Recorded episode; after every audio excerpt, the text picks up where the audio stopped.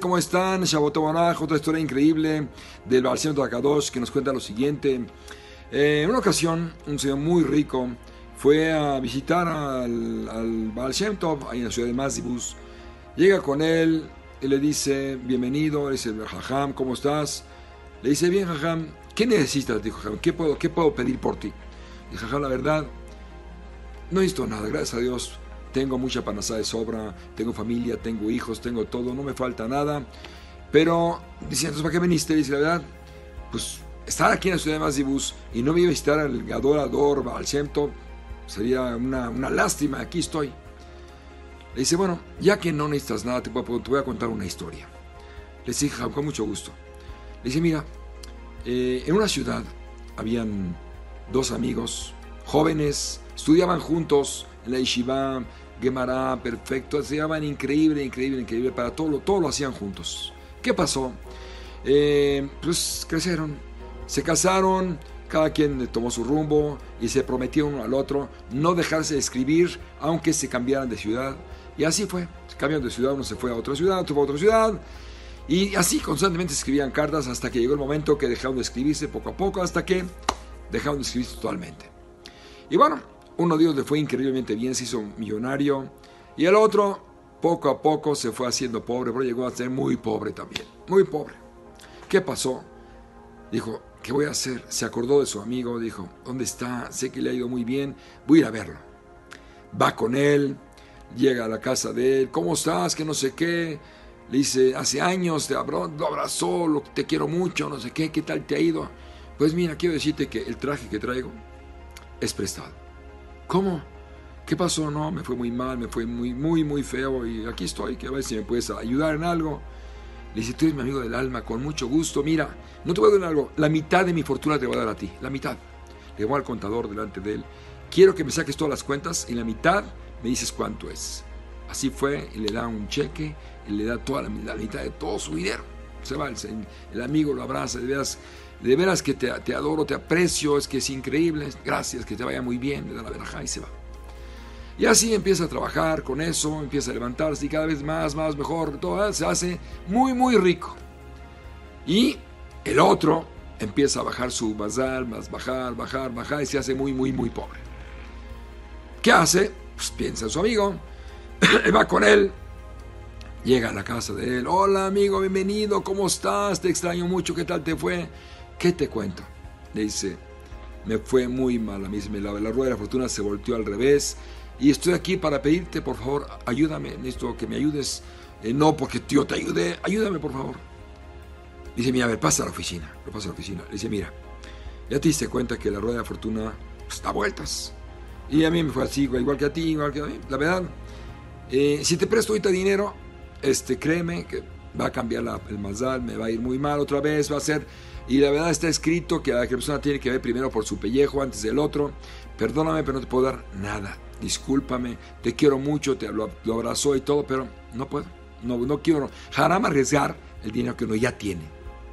Entonces se va todo afligido, llega a su país otra vez o a su ciudad y, y, empieza a pedir prestado por ahí, pero no, no se deprimió, empezó a juntar dinero, empezó a invertir, le fue increíble, increíble, le fue increíblemente bien. Al otro le empezó a ir mal, mal, mal, mal, mal, mal, mal, mal. Pues llegó con él y le dice, toca la puerta de él, hola amigo, ¿cómo estás? Muy avergonzado contigo, no te ayudé cuando necesitabas, no te preocupes, Dios manda, Dios ayuda. ¿Sabes cuál es el problema? Que estoy en la calle. Le dice, por favor, no te preocupes, yo te doy la mitad de lo que yo tengo, con mucho gusto, pero me firmas. Fírmame un documento que no sé qué. Claro que sí, con mucho gusto. Le firmó, hizo cuenta, dio la mitad que estaba muy bien, con acá, etcétera, y así se le dio el dinero se va y le empieza, empieza a invertir, le va increíblemente bien, va y sube de categoría como antes. Y el otro le empieza a ir mal, mal, mal, mal, mal, mal, mal, otra vez. Dice así, me tiene que llevar mi amigo, voy con mi documento. Llega a la dirección correcta, toca la puerta, nadie le abre, nadie le abre, ve que están asomándose por la ventana, nadie le abre, nadie le abre. Y va con el jajam, oiga jajam, esto, el otro, el señor no reconoce la firma y dice que él no firmó nada. Y le dice, no, no, no lo recibió siquiera. Y así, se fue y no le prestó el dinero. Pasa el tiempo y los dos se mueren. Llegan al Shamaim y bueno, el que me ayudó dos veces directamente al Ganeden, el otro al Gehinam. El otro, el, bueno, dice, eh, en el, Betín del Shamaim, dice, Dios mío, yo no puedo ver que mi, hijo, mi compañero que estuvo conmigo, Gemaray, Tosafot y todo en la misma Yeshiva, se va al Gehinam y no al Ganeden. Dice, ¿qué quieres hacer? Le dice, quiero que vengamos al mundo de nuevo, que tenga la oportunidad de, ayudarme otra vez y cumpla con su palabra y lo pueda lograr y salga de este, este, este problema que él tiene. En el, en el, se hizo un estruendo tremendo por la decisión de este, de este hombre y fue aceptado. Los mandaron al mundo de nuevo. Está contando la historia del el Los mandan al mundo de nuevo y llegan y el, y el bueno se hace, queda como pobre, el malo se hace rico, se hace rico, rico. Y el pobre llega a su casa a pedirle verajá, pedirle acá, toca la puerta, le abre el mayordomo, le dice, me urge hablar, necesito dinero, es que aquí no damos que sí, que no. Total, se mete porque ya está desesperado el pobre hombre. Nadie se acordaba de su vida anterior, obviamente.